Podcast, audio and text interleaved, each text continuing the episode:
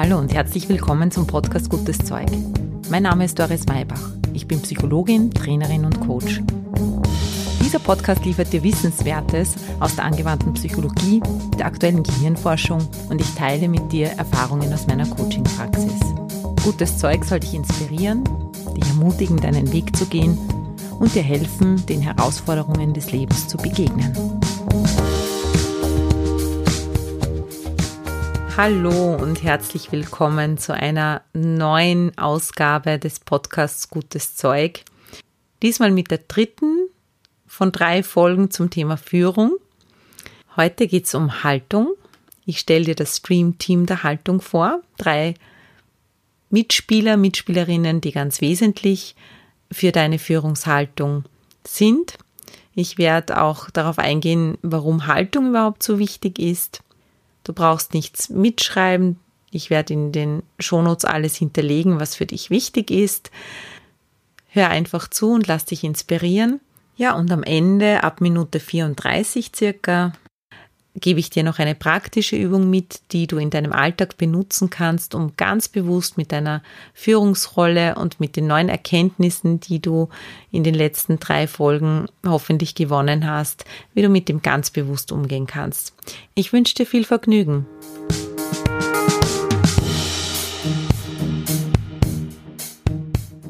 Ich freue mich, dass du wieder da bist. Ich habe ja, zu dieser Reihe jetzt bis, bisher wirklich viel Feedback bekommen, viel positives Feedback auch. Ich habe ja in den letzten zwei Folgen auch relativ viel Inhaltliches gebracht und ich habe ja auch schon angekündigt, dass ich mich von mir selber überraschen lasse, was jetzt für mich auch vielleicht noch fehlt. Ja, und dann habe ich mir so überlegt, wohin ich eigentlich die Menschen führe, wenn sie zu mir ins Coaching kommen und wenn sie zu mir und wenn ich Trainings mache und bin draufgekommen, dass eigentlich genau das fehlt. Die Herzstücke so quasi. Und das möchte ich jetzt nachholen. Ich hoffe, dass das für dich auch interessant sein kann. Gut, wir starten und ich möchte gleich erzählen, woraus diese Herzstücke, die ich gerade angesprochen habe, wenn ich trainiere, woraus die bestehen. Ich sehe mich, wenn ich mit Menschen zum Thema Führung arbeite, als Haltungstrainerin.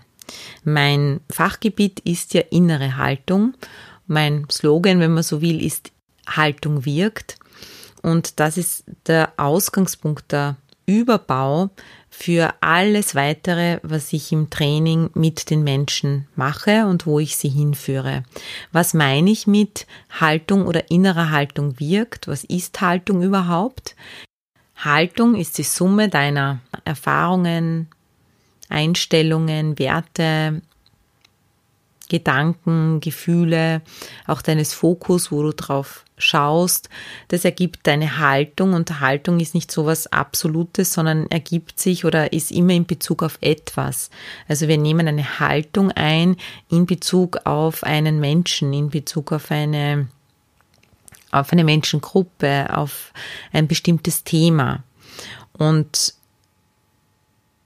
genauso ist es beim Thema Führung. Die Haltung, wenn ich führe, ist der Standort, von wo aus ich die Welt betrachte. Und je nach Standort bemerke ich verschiedene Dinge. Erhellen sich für mich verschiedene Dinge, habe ich bestimmte Dinge im Fokus und andere dafür auch nicht. Und das ist immer eine Entscheidung, eine Entscheidung, die uns aber oft gar nicht bewusst ist. Deshalb ist ein Herzstück der Arbeit mit Führungskräften, den Raum zu schaffen, genau für diesen Bewusstwerdungsprozess über die eigene Haltung. Damit sich jeder Einzelne bewusst werden kann, hm, was ist denn eigentlich meine Haltung gegenüber dem Projekt? Was ist denn meine Haltung gegenüber diesem Menschen, der mir Schwierigkeiten bereitet, vielleicht auch, mit dem ich nicht so gut klarkomme? Was ist denn meine Haltung gegenüber der Firma überhaupt? Und diese Bewusstwerdung, dieser Bewusstwerdungsprozess, dass diese Haltung so wesentlich mit beiträgt zu dem, wie es dann auch klappt und funktioniert, die, der, das ist für mich der entscheidendste Prozess, weil dort der Hebel zur Veränderung, zur persönlichen Weiterentwicklung und zu einer bewussten Art von Führung einfach am größten ist. Wie kommt innere Haltung aber eigentlich zustande? Ein wesentlicher Teil wie innere Haltung zustande kommt, ist die Bewertung der Dinge, die um uns herum passieren.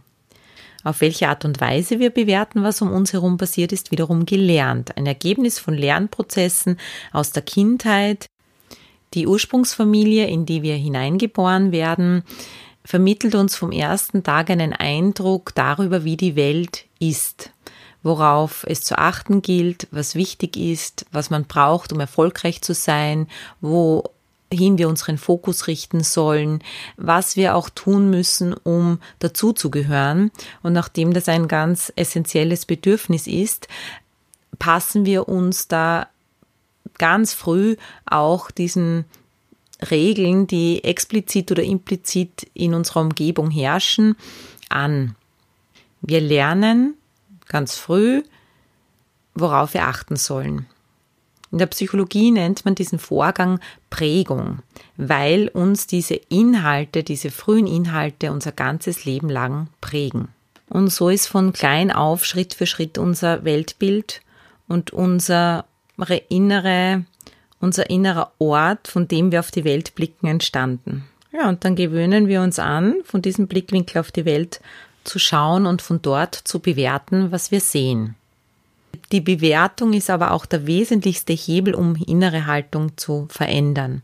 Wenn ein Mensch, also diese magischen Momente, wo ein Mensch erkennt, dass die Haltung, dass die Einstellung und die damit entstandenen Gefühle und Konsequenzen, die Gedanken, die das nach sich zieht, keine, kein Zufall ist oder man dem nicht ausgeliefert ist, sondern man zu jedem Zeitpunkt wieder neu entscheiden kann und das trennen kann voneinander, nämlich diese Bewertung von der Realität. In dem Moment, wo man begreift oder wo ein Mensch begreift, meine Haltung ist etwas Subjektives, das ich auch erworben habe und somit auch ändern kann, dann ist das ein magischer Moment, der der Beginn von allem Neuen sein kann. Für mich ist es immer wieder schön, diesen Prozess zu beobachten und zu begleiten, weil für mich das ganz viel mit Aufrichten zu tun hat. Dass Haltung etwas ist, was dich selber aufrichtet, wo es ein inneres Aufrichten gibt, in dem Moment, wo du auch bewusst Haltung einnimmst, wo Haltung nicht mehr etwas ist, was eben die Summe deiner Konditionierungen und Erfahrungen aus der Vergangenheit sind, sondern wo du beginnst mit Haltung, dir deiner Haltung auch bewusst zu werden, sie zu wählen und dann auch bewusst zu, zu gestalten, dann ist das wirklich ein Aufrichten. Dann beginnt die Haltung noch mal mehr Kraft zu entwickeln. Sie hat immer Kraft, sie wirkt immer durch alles, was wir tun. Man, man kann die Haltung nicht nicht kommunizieren. Sie drückt sich in all dem aus, was wir tun oder auch nicht tun, was wir sagen oder auch nicht sagen, wie wir schauen oder wie wir auch nicht schauen. Dennoch ist es so, dass dieses Aufrichten, nämlich auch eben, ich habe vorher gesagt, im, im räumlichen ist es eine Perspektive, die man einnimmt, es ist aber auch eine äußere Haltung, die man einnimmt dieses Aufrichten in die eigene Größe zu gehen, in das eigene Bewusstsein zu gehen und dieses Rückgrat, das damit auch verbunden ist, dieses Bild von innerer Haltung mit einem starken, mit einer starken Substanz, die gefällt mir an diesem Begriff der inneren und äußeren Haltung so gut. Das ist von der Idee her so schön. Außerdem gibt es für mich da auch noch den Aspekt der Aufrichtigkeit zu mir selber.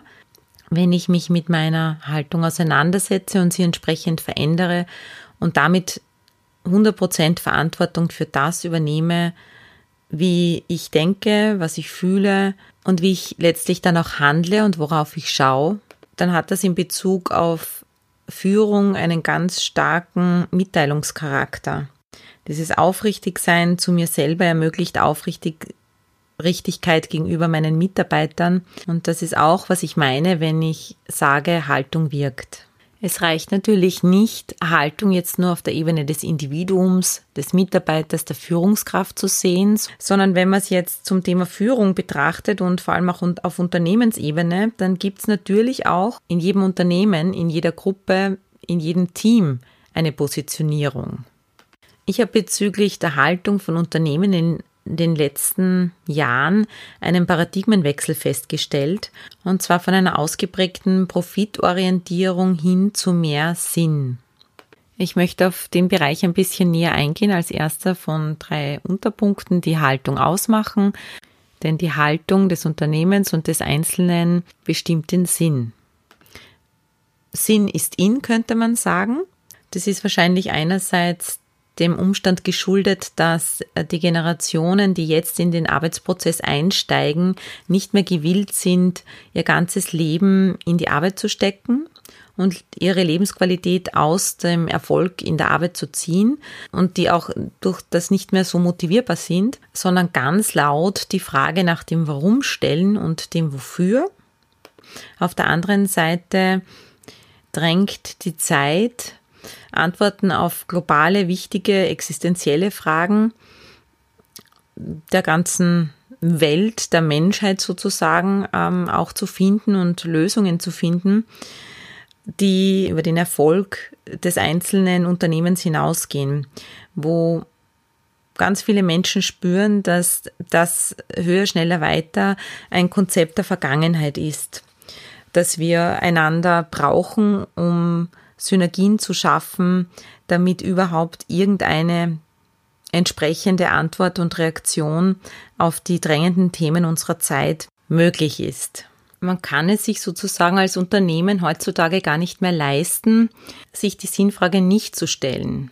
Einer aktuellen Studie von der Cranfield School of Management zufolge sagen bereits 88 Prozent der Vorstandschefs, dass sie als Unternehmer einen ganz klaren Purpose, einen ganz klaren Sinn für die Mitarbeiter und Mitarbeiterinnen vermitteln müssen, um bei ihnen punkten zu können. Wie definiert man Sinn in der Arbeitswelt eigentlich? Es ist das Gefühl der Mitarbeiter oder auch des Unternehmens, mit ihrem Tun, mit ihrem Dasein einen höheren Zweck zu verfolgen und einem höheren Ziel auch zu dienen als dem Unternehmenserfolg. In dem Zusammenhang möchte ich Bodo Jansen zitieren, der gemeint hat, Wirtschaftlichkeit ist die Basis unserer Existenz, aber nicht das Ziel unseres Handelns. Es kann, natürlich muss man seine Rechnungen am Ende des Monats bezahlen, aber das ist die Grundlage für ein Unternehmen. Das muss funktionieren, weil dann eigentlich die richtige Aufgabe beginnt, der Zweck des Unternehmens, nämlich der Allgemeinheit zu dienen. Er ist auf diesen Weg gekommen, weil er eigentlich dazu gezwungen wurde. Bodo Jansen ist ein deutscher Unternehmer, der ja sein Unternehmen geleitet hat und nach dem katastrophalen Ergebnis einer Mitarbeiterbefragung beschlossen hat, nicht äh, zu schauen, wie man das irgendwie kaschieren kann, sondern das ernst genommen hat und auf, aufgrund dessen dann begonnen hat, sein ganzes Unternehmen seine Unternehmensführung auch in, in Frage zu stellen und mit seinem eigenen Bewusstwerdungsprozess eine, eine ganz neue und andere Form der Firmenkultur aufgebaut hat. Es gibt einen Film dazu, Die Stille Revolution, wenn das jemanden interessiert, sehr sehenswert aus meiner Sicht. Er hat auch schon mehrere Bücher geschrieben. Eines davon heißt Stark in stürmischen Zeiten, die Kunst, sich selbst und andere zu führen. Der hat er mit dem Benediktinermönch Anselm Grün gemeinsam geschrieben, finde ich auch eine sehr spannende Auseinandersetzung mit dem Thema.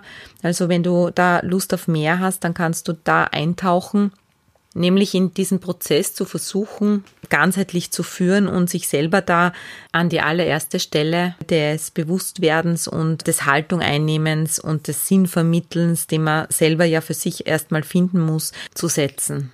Was ist jetzt für dich als Führungskraft in deiner Rolle im Unternehmen oder zu Hause Klingt Führungskraft komisch, aber du weißt, was ich meine, wenn du in Führung gehst, wenn du auch Menschen begleitest. Wichtig, in allererster Linie geht es für dich darum, dieser Rolle, die du einnimmst, einen Sinn zu geben.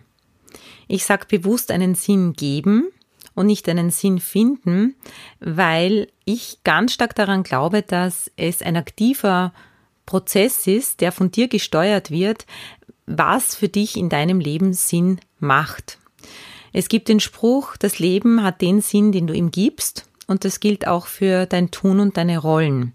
Das heißt, auch hier eine verantwortungsvolle Rolle einzunehmen und zu sagen, ich übernehme die Verantwortung für die, für die Dinge in meinem Leben, für die Rollen in meinem Leben und gebe individuell diesen Rollen den Sinn, der für mich stimmig ist.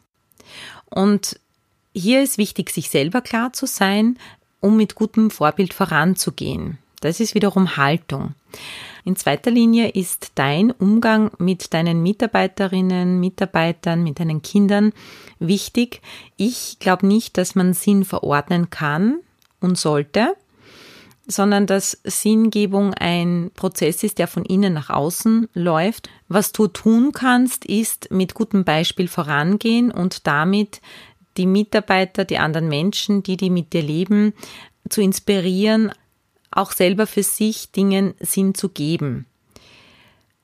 Nicht zu warten, bis das wer von außen macht, sondern sie zu ermutigen, in diesen Prozess hineinzugehen. Welchen Sinn macht es für mich, in diesem Unternehmen zu sein? Wofür leiste ich hier meinen Beitrag? Und auch wenn von oben das Unternehmen ein Leitbild hat, eine Haltung hat, einen, einen Sinn vermittelt, sich aktiv die Frage zu stellen, wo finde ich mich denn hier wieder? Wenn du also Führungskraft bist, versuche nicht Sinn zu vermitteln, sondern deine Mitarbeiter, auch deine Kinder eher zu ermutigen und da ins Gespräch zu kommen, ihren eigenen Sinn für sich auch zu benennen und sich dessen bewusst zu werden. Vielleicht noch ein paar Worte dazu, warum Sinn eigentlich so wichtig ist. In Unternehmen ist Sinn jetzt in geworden. Es ist aber kein Modethema, sondern Sinn ist ein existenzielles Bedürfnis. Sinn ist wie ein Leuchtturm, nach dem wir uns ausrichten können, der uns hilft, uns immer wieder zurückzubesinnen auf das, was wirklich wichtig ist und der uns letztlich auch hilft, Schwierigkeiten zu überwinden.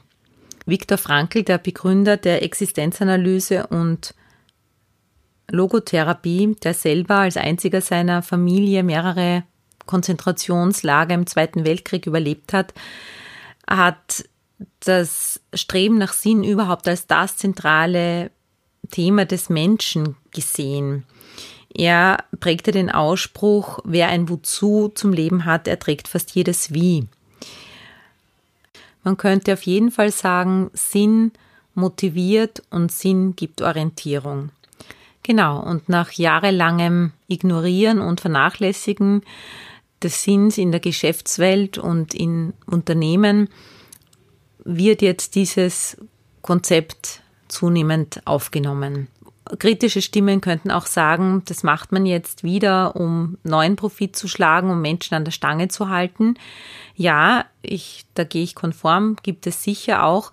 Nur ganz allgemein gesprochen ist alles, was ins Bewusstsein kommt, ins Bewusstsein einer breiten Masse und der Gesellschaft einmal gut, weil man sich Gedanken drüber macht und manchmal beginnt es mit einem ja, mit einer Kosmetik und mit einer, es tun jetzt alle und es ist ihn und man springt auf und die Hoffnung besteht doch, dass auch der Gedanke, der da dahinter steckt, verinnerlicht wird und damit nicht nur eine neue Möglichkeit gefunden wird, Menschen zu äh, eben an der Stange zu halten, sondern es tatsächlich zu einem einer anderen Art des Miteinanders kommt und einer neuen, einem wirklich neuen Verantwortung übernehmen für das, was in der Welt passiert.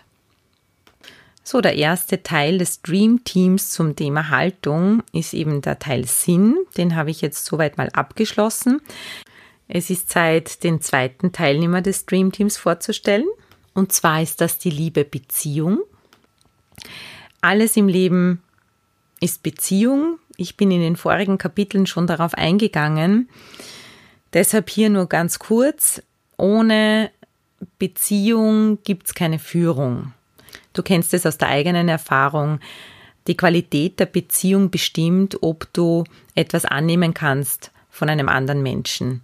Ob du die Meinung, die der sagt, ob dir der Ratschlag oder die Idee, die der hat, ob du die aufnimmst oder nicht. Wenn die Beziehung zu einer Person für dich nicht stimmt und sie sagt, Dinge, gibt dir einen Ratschlag, selbst wenn der Ratschlag an sich die Dinge gescheit sind und Sinn machen würden und vielleicht sogar hilfreich wären.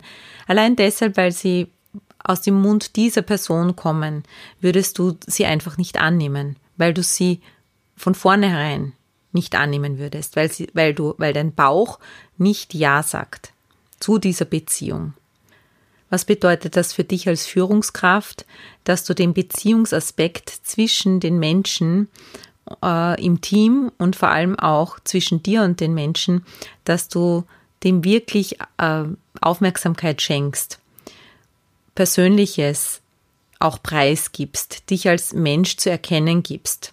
Das heißt überhaupt nicht, dass du Freund oder Freundin sein musst. Das solltest du auch gar nicht in deiner Rolle. Aber dass du freundlich bist, das heißt es. Dass sie sich auf dich verlassen können und dass du, ja, ihr Vertrauen, dass sie dir auch schenken, wenn sie sich führen lassen, dass du verantwortungsvoll mit diesem Vertrauen umgehst. Die einzelnen Aspekte zur Beziehung habe ich in der vorigen Folge, Folge 9, recht ausführlich beschrieben. Also wenn dich das nochmal genauer interessiert, dann lade ich dich herzlich ein, dass du da einfach reinhörst. Ich möchte jetzt noch den dritten Mitspieler des Dream Teams zum Thema Haltung in Führung vorstellen und näher auf den eingehen. Das habe ich nämlich bis jetzt noch kaum gemacht. Und zwar der dritte Mitspieler ist die Atmosphäre. Atmosphäre wird oftmals gleichgesetzt mit Stimmung. Jens Korsen, ein deutscher Psychologe, spricht in dem Zusammenhang von gehobener Gestimmtheit, die etwas mehr ist als Stimmung. Stimmung ist mehr so was Situationsabhängiges, ob man gute Laune oder schlechte Laune hat, gute Stimmung oder weniger gute. Das ist so mehr von außen bestimmt. Gehobene Gestimmtheit kommt von innen. Das ist wieder Teil der Haltung. Und das wäre das Ziel auch für dich als Führungskraft, dass du mit deiner eigenen Stimmung, die eben über das hinausgeht, ob du jetzt gut aufgestanden bist oder nicht, ob Dinge gut funktionieren oder nicht, die vielleicht sogar, obwohl etwas wirklich anders gelaufen ist, als du es dir erwartet hast, dass du dennoch in dieser Gestimmtheit, in dieser Stimmung, also weiterhin in der Verantwortung bleibst für die Atmosphäre. Und wir haben die Tendenz, dass wir uns da sehr von außen leiten lassen, dass wir dass es uns gut gelingt, in guter Stimmung zu sein, wenn die Dinge gut laufen. Als Führungskraft, auch als Elternteil, hast du aber die Verantwortung, gerade dann als Trainer auch in, in Fußballspielen. Meine Kinder spielen ja alle drei Fußball und da ist es einfach sehr gut zu beobachten, dass die guten Trainer in dieser Gestimmtheit, in der positiven Gestimmtheit bleiben und die besondere Qualität guter Trainer ist, gerade dann, wenn es gerade schlecht läuft, in einer positiven Gestimmtheit zu bleiben, so dass die rausgehen auf den Platz nach der Halbzeit, nach der Pause in der Garderobe und wieder in, in dieser gehobenen Gestimmtheit weitermachen können, in der Erinnerung an ihre Erfolge, dass sie ihr Potenzial wieder abrufen können. Ich kann mich da gut an eine Situation erinnern, als einer meiner Söhne so eine schlechte Phase hatte im Fußball. Äh, sie haben in der ersten Hälfte immer gut dagegen gehalten und irgendwie gut mitgehalten und in der und in der zweiten Hälfte haben sie dann meistens ein paar Tore kassiert und sind als Verlierer vom Platz gegangen. Und ich habe da, weil sie darüber geredet haben, habe ich dann bin ich neugierig geworden und habe dann meinen Sohn und seinen Freund gefragt, was eigentlich was der Trainer eigentlich in der Pause zu ihnen sagt, in der Halbzeit. Und ja, sie haben es dann erzählt und sie haben gesagt, na ja, der Trainer sagt so ungefähr, na, so wie ihr spielt, müsst ihr eigentlich schon 0 zu 5 und nicht 0 zu 1 stehen. Es ist ein reines Glück, dass ihr euch nicht, dass ihr nicht viel mehr Tore noch kassiert habt. Und ja, ihr schlaft alle. Und dann hat er noch gemeint, ähm, ja, ich habe eigentlich was Besseres zu tun, als am Wochenende am, am Fußballplatz zu stehen und euch zuzuschauen, wie ihr verliert. So oder so ähnlich hat er die Burschen motiviert, unter Anführungszeichen. Und man hat eins zu eins gesehen, dass die einfach mit einem noch eingezogeneren Kopf in die zweite Halbzeit gegangen sind.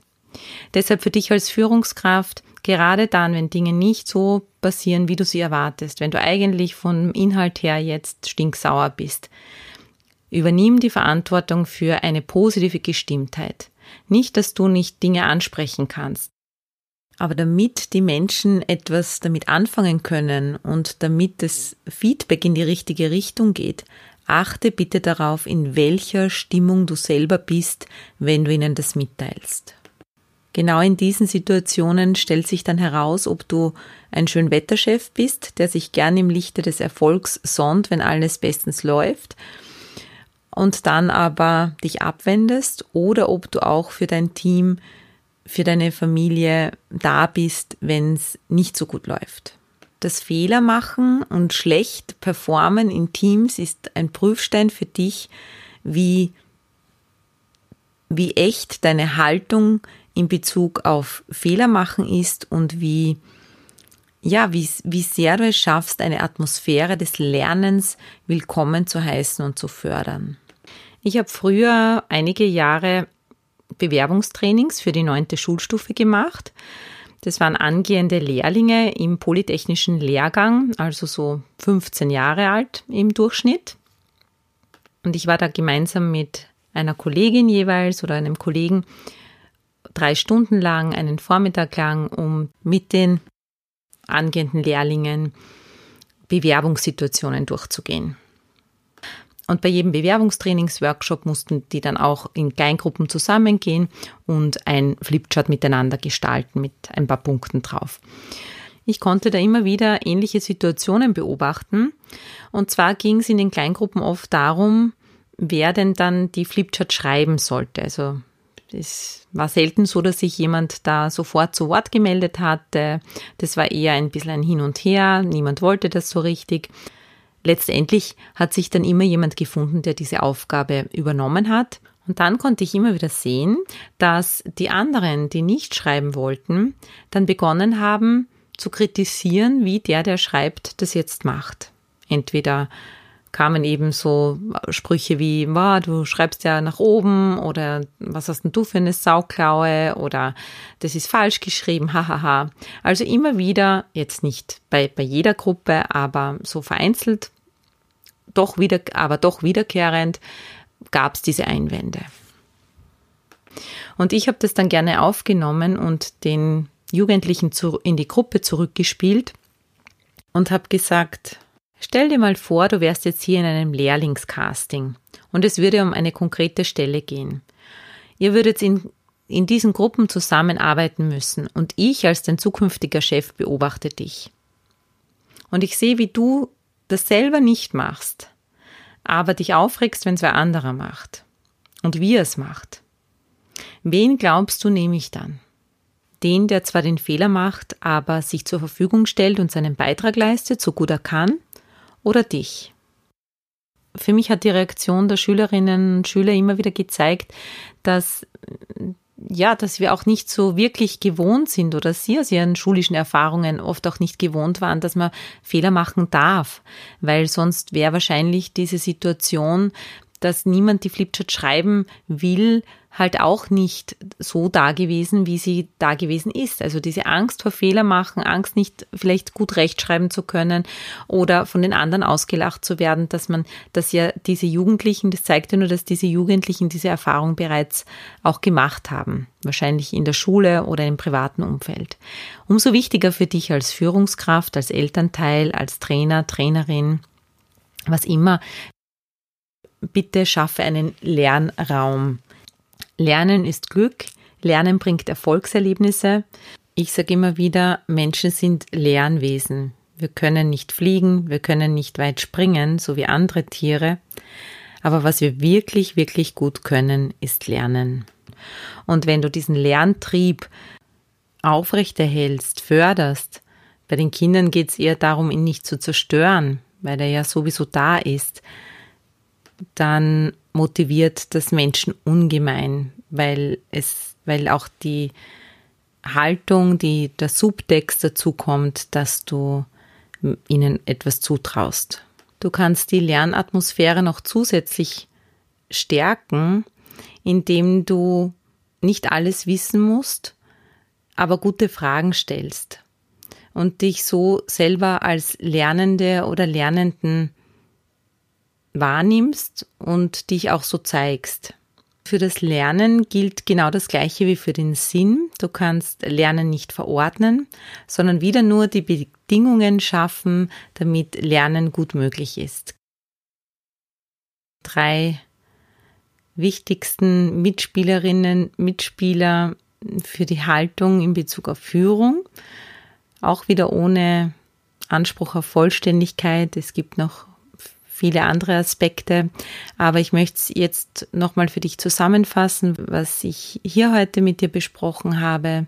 Ich habe heute meine Erfahrungen und mein Verständnis von Haltung in der Führung und der Wichtigkeit der Haltung in der Führung mit dir geteilt und habe da zum Thema Führung die drei Aspekte von Sinn, Beziehung und Atmosphäre mit eingebracht. Man kann es mit drei Sätzen gut zusammenfassen. Haltung gibt Sinn, Haltung bestimmt Beziehung und Haltung schafft Atmosphäre. Und zuletzt möchte ich mit dir noch über die Rolle sprechen. Ich habe immer wieder das Wort Rolle gesagt, nicht zufällig, sondern weil ich die Unterscheidung zwischen dem Individuum, dem Menschen, der Doris, die ich bin, der Sabine, die du vielleicht bist, oder der Bernd, der du bist, äh, und, und deiner Rolle nochmal ein Unterschied ist.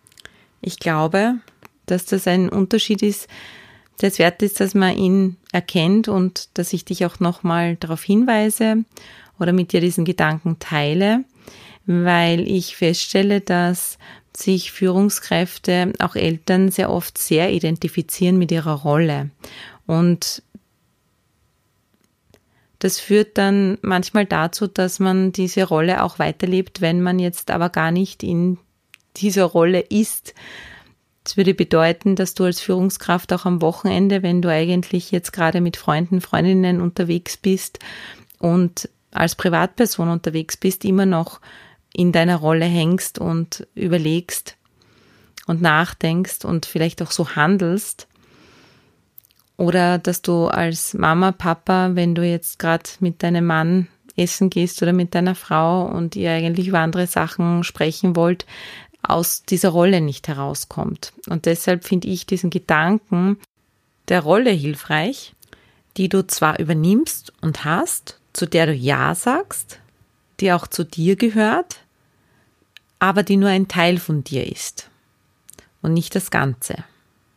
Den ersten praktischen Tipp, den ich dir mitgeben möchte, damit du mit dieser Rolle bewusst umgehen kannst, ist, dass du dich immer wieder fragst, wenn du ein Gespräch führst, in welcher Rolle spreche ich zu wem, wofür. Ich habe diesen Satz schon vielen Coaches mitgegeben und ich kriege ganz oft das Feedback, dass das wahnsinnig hilfreich ist, weil man seine Rollen oft so vermischt und der Satz einem selber sehr helfen kann, wieder Klarheit darüber zu bekommen, wer man da jetzt eigentlich ist und als was man agiert. Ich benutze diesen Satz selber auch sehr gern. Ich bin als Psychologin, als Coach auch viel mit Menschen zusammen, auch in unterschiedlichen Kontexten. Es kommen auch dann Bekannte vielleicht mal zu mir ins Coaching, die ich auch in, in anderen Settings dann wiedersehe und wieder kenne. Und hier ist diese Rollenklarheit einfach so wichtig, weil wenn mich jemand im Privaten etwas fragt, was eigentlich jetzt in den Coaching-Kontext passt, dann muss ich mir bewusst sein, antworte ich jetzt als Freundin, als Doris mit meiner persönlichen Meinung oder gehe ich in meine Rolle als Coach? Ich habe mir überhaupt angewöhnt, das transparent zu machen und das auch zu sagen. Ich sage dann in so einem Fall, ich sagte das jetzt als Doris oder möchtest du jetzt meinen fachlichen Rat hören, um hier in, auch in Kommunikation klar zu bleiben weil je nachdem fällt natürlich meine Antwort unterschiedlich aus. Wenn du lernen möchtest, noch klarer in deine Rollen ein- und wieder auszusteigen, dann habe ich jetzt noch eine praktische Übung für dich. Dazu bitte ich dich jetzt, dir zehn Minuten Zeit zu nehmen Vielleicht hast du die Möglichkeit, dich irgendwo hinzusetzen, um die Augen zu schließen. Nimm dir einen bestimmten Kontext, eine bestimmte Rolle jetzt heraus, bitte, beruflich oder privat, deine Elternrolle oder deine Rolle in der Firma als Führungskraft oder wenn du Trainer, Trainerin bist. Nimm dir deinen Kontext, an dem du üben möchtest, fließt dir drei tiefe Atemzüge gönnst, die dich in deinen Körper zurückholen.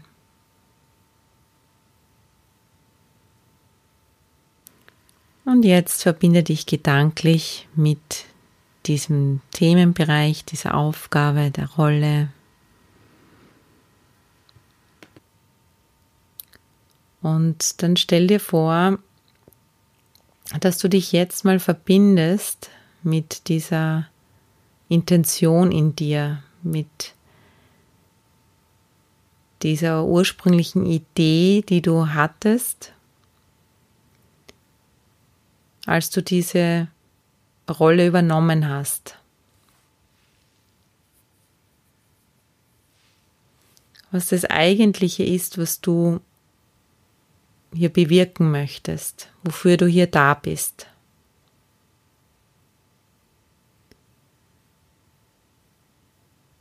welchen Sinn du dieser Rolle auch geben möchtest.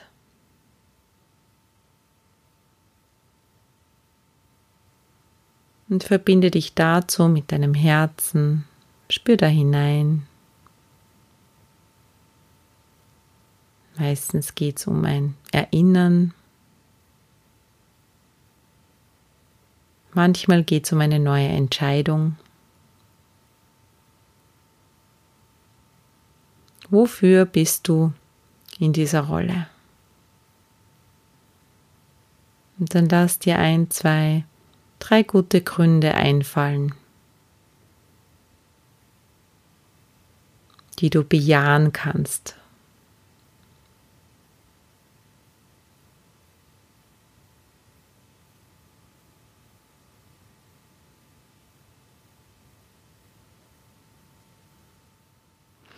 Und dann stell dir die Menschen vor, mit denen du diese Rolle lebst. Deine Familie, Freunde, Mitarbeiter, Angestellte, was auch immer. Und stell sie dir wirklich vor, wie sie vor dir stehen. Geh in eine in die Beziehung mit einer positiven Gestimmtheit. Und stell dir vor, wie diese Beziehung so ein Hin und Her ist, dass es keine Einbahnstraße ist, sondern dass es hin und her geht. Eine vertrauensvolle Beziehung zu den Menschen. Und dann gib nochmal dieses Commitment, dieses Ja, dass du dazu bereit bist. Dann spür hinein, auch dass du dankbar dafür bist, dass du diese Rolle übernehmen darfst. Als Führungskraft bist du der erste Diener, die erste Dienerin der Gruppe, du bist für die Gruppe da.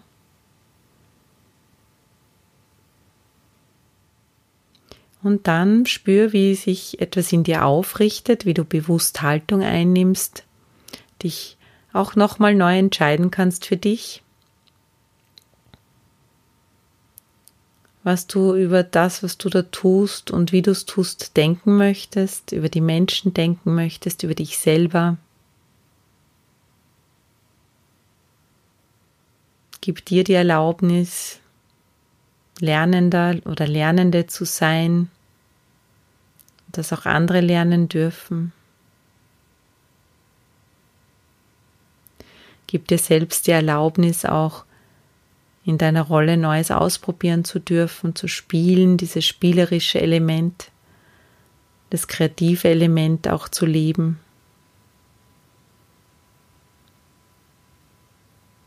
Und auch den anderen. Und dann sieh auch dieses Ziel, dieses Wofür, also in welcher Rolle sprichst du zu wem, das haben wir schon und jetzt wofür? Wofür setzt du dich hier ein?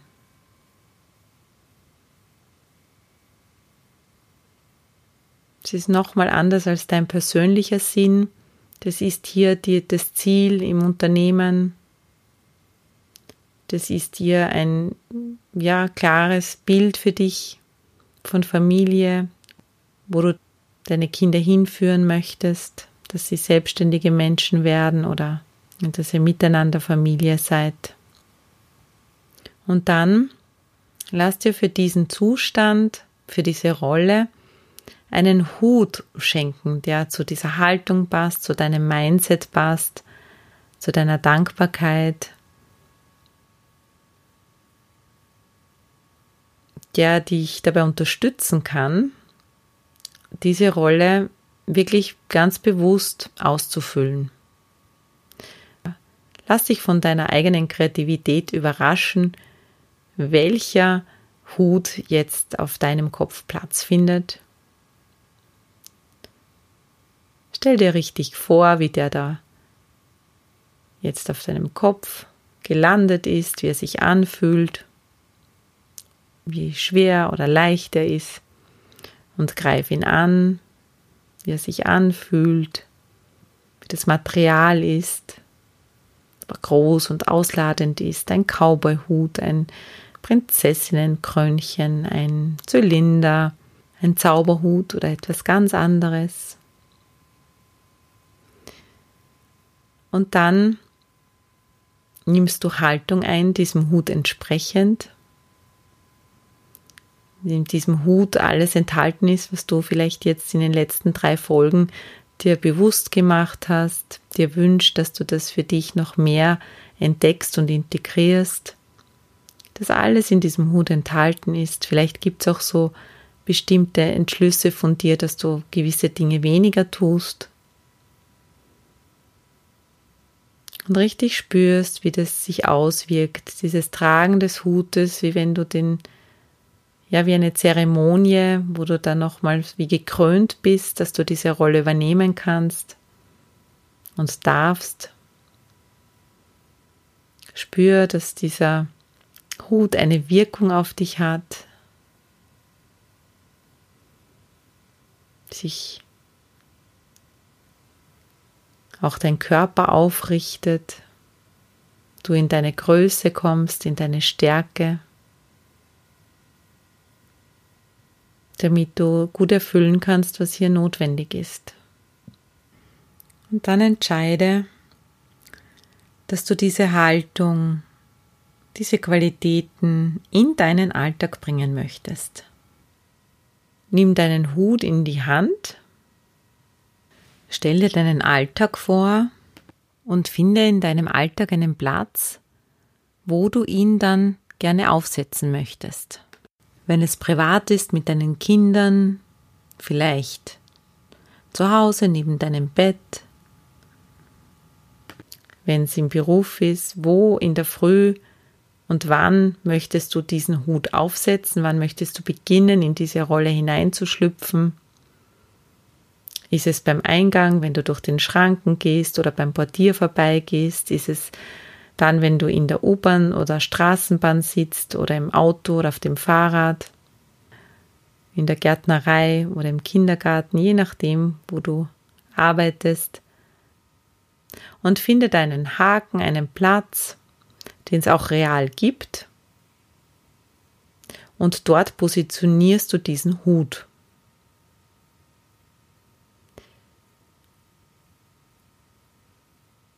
Und das bedeutet auch, dass du dann am Abend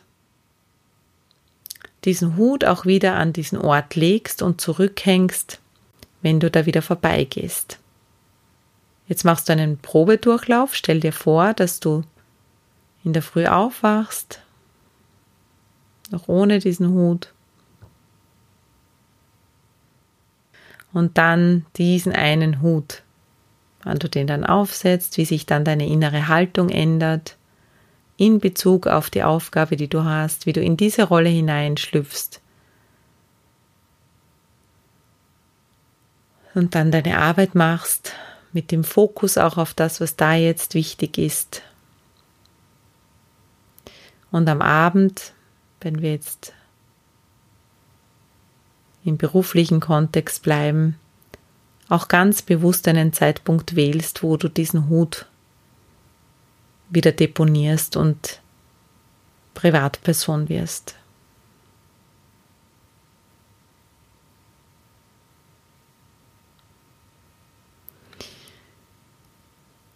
Wenn du Lust und Spaß am Malen hast, dann kannst du diesen Hut auch gerne aufzeichnen es gab sogar mal eine Klientin, die hat den gebastelt. Ein, ja, ein Foto habe ich dann bekommen, auf dem sie mit diesem Hut gestanden ist, hat es mir geschickt. Das war ganz lustig. Genau. Und jetzt entscheidest du für dich, ob du jetzt gerade im Moment diesen Hut aufhast oder nicht. Und kommst wieder ganz dahin, wo du jetzt bist, machst die Augen auf Atmest nochmal tief ein und aus.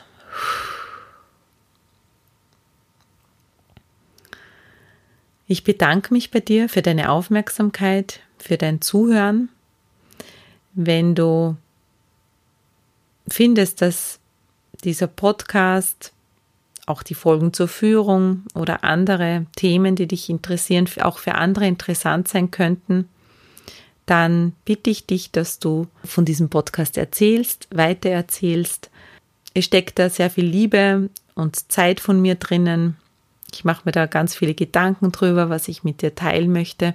Und ich freue mich natürlich über Feedback, dass auch hier das keine Einbahnstraße ist, sondern ja, dass du dich auch zu erkennen gibst äh, in irgendeiner Form und vielleicht mir auch ein kurzes Feedback gibst, indem du auf Apple Podcast zum Beispiel mir eine Bewertung dalässt. Wenn du mehr über das Thema Führung, über Haltung, über das innere Spiel, der Inner Game of Performance erfahren möchtest und mich vielleicht einmal live sehen möchtest, mit mir plaudern willst, dann gibt's dazu die Gelegenheit am 13.03. in Wien, am 8.05. in Salzburg und am 15.05. in Linz bei dem Event von Impress Speakers. Ich freue mich sehr, dass ich da mit sechs anderen Kolleginnen und Kollegen über erfolgreiches Auftreten sprechen darf. Es wird da eben sieben Workshop-Sessions geben in Englisch oder in Deutsch. Es dauert den ganzen Tag. Wenn du da mehr dazu wissen möchtest, dann äh, kannst du unter Impress Speakers mit 2s bitte .net mehr erfahren und dir auch dein Ticket sichern. Ich würde mich freuen. Ja, und jetzt bleibt mir nichts mehr anderes als dir ein schönes Wochenende zu wünschen. Viel Spaß auch mit dem Einsteigen in deine Rolle, mit dem Aussteigen aus der Rolle, mit, de mit deinem Leben in Vielfalt, dass du verschiedene Rollen auch hast, wahrnimmst. Ja, und dann hören wir uns nächste Woche wieder. Ich bedanke mich nochmal bei dir und ziehe meinen Hut vor dir dafür, dass du hier mit dabei bist, Verantwortung für dein Leben und für deine Rollen übernimmst und dein Leben bewusst gestaltest. Baba!